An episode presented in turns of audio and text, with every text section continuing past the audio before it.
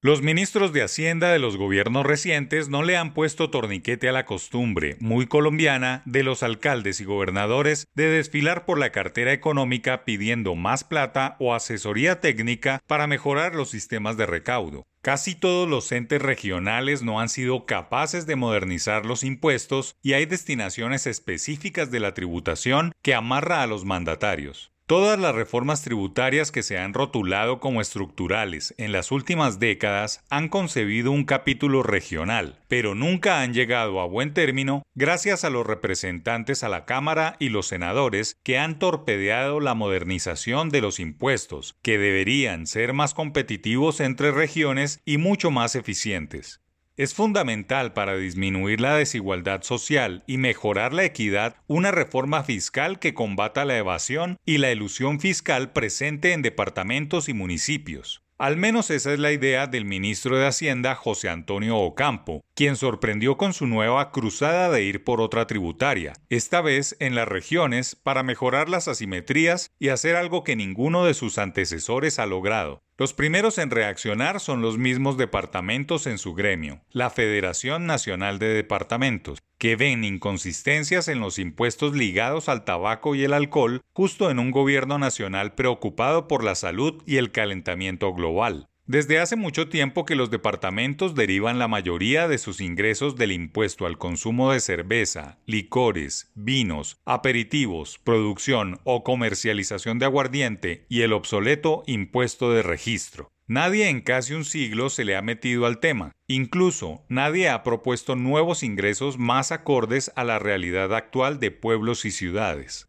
Colombia es un país de regiones que poco o nada compiten entre ellas para seducir al sector productivo para que se instale en sus territorios. No hay mucha diferencia entre poner una fábrica en Barranquilla, Cali o Medellín. Quizá lo único sea el enfoque en el mercado local o internacional, pero no hay bases tributarias distintas. Si bien la Constitución de 1991 prevé la descentralización del país y le apuesta a una Colombia de regiones y grandes capitales más fuertes, lo cierto es que los últimos ministros de Hacienda y directores de planeación solo han contribuido a fortalecer la burocracia bogotana y la tramitología. Incluso al interior del DNP y de Hacienda hay oficinas destinadas a atender alcaldes, gobernadores, representantes y senadores que viatican semanalmente en Bogotá en busca de dinero y proyectos, en lugar de crear sistemas propios eficientes vigilados por entes superiores.